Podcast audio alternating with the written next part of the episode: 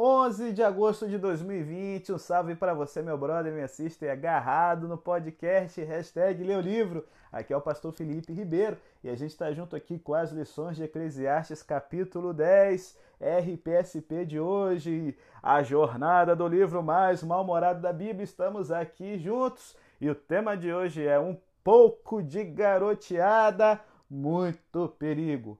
Bom, galera, Ó, a gente agora está no capítulo 10 com altas dicas de Salomão sobre como a gente deve se comportar dentro do ambiente de trabalho, das atividades do dia a dia. E no versículo 1, a gente tem aqui o princípio que vai dar a entoada do capítulo inteiro. O rei apresenta o princípio básico de que garotear, ser insensato, cria problemas para os que praticam essas coisas. Então, Muitas vezes pergunta, pastor, por que, que uma pessoa é sábia e a outra garoteia? É simples. Tudo depende da disposição do coração, como a gente está vendo aqui no verso 2. E no mundo antigo, o lado direito era o lugar de poder e de honra, enquanto que o lado esquerdo representava fraqueza e rejeição.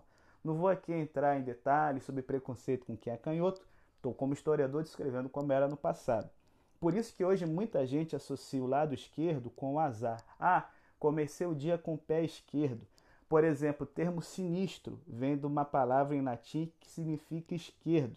Então, uma vez que o estulto, que o insensato, a pessoa que não tem sabedoria, não possui sabedoria divina em seu coração, ele é atraído para as coisas erradas, o lado esquerdo, e acaba se envolvendo em problemas, como a gente vê em Eclesiastes 2, verso 14.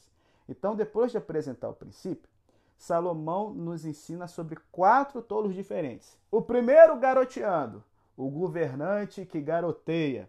Uma das pessoas que mais precisa de sabedoria, galera, hoje no nosso país é o Bolsonaro, é o presidente da nossa nação.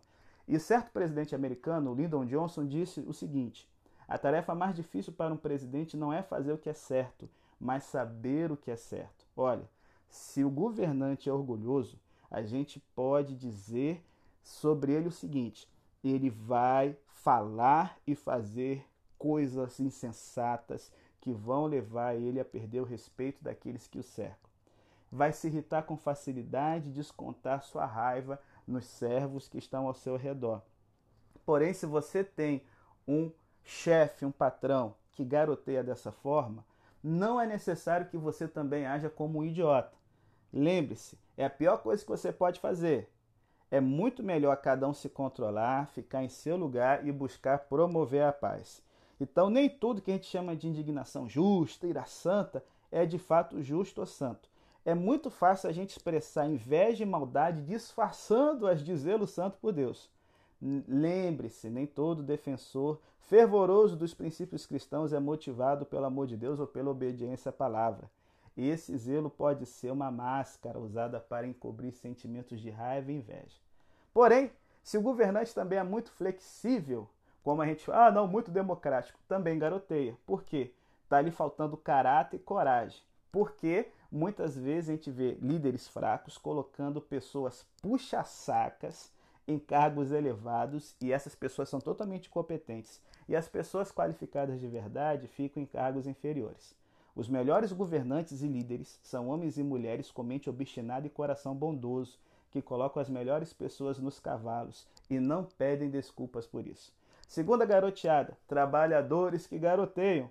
Bom, se o tema é garotear, sem dúvida, Salomão está ensinando aqui que o cara idiota não tem que trabalhar com mais afinco para poder acertar. Pelo contrário, vai ser até perigoso.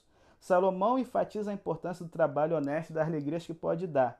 Porém, se a pessoa é incompetente, ela vai cavar um buraco, vai cair lá dentro. Ela vai tentar derrubar um muro para poder fazer uma obra, enquanto ela está ali reformando sua casa, a serpente vai picar, porque as cobras gostam de se esconder em fendas, em ambientes rurais. Então, o verso 9 até nos alerta para isso. Mesmo em pedreiras e bosques, trabalhando de forma honesta, a pessoa que garoteia em tudo que faz, ela pode até se matar, meu irmão. Há um perigo é colocar um machado na mão de uma pessoa inexperiente. Então, por isso que a gente tem o seguinte slogan: não trabalhe com mais esforço, trabalhe com mais inteligência.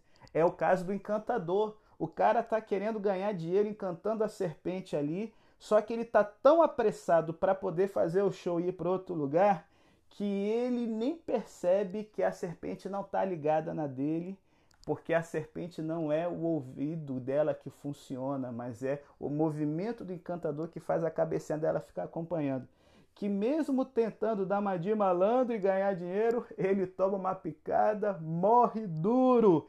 Então, fica ligado, no seu trabalho, você é o cara que garoteia ou é a pessoa que sabe o que faz? Terceira garoteada, faladores que garoteiam. Ó, como é que a gente sabe que uma pessoa não deve receber a atenção da gente? Porque a fala dela é destrutiva. Segundo, a fala dela é irracional, o que ela diz não faz sentido.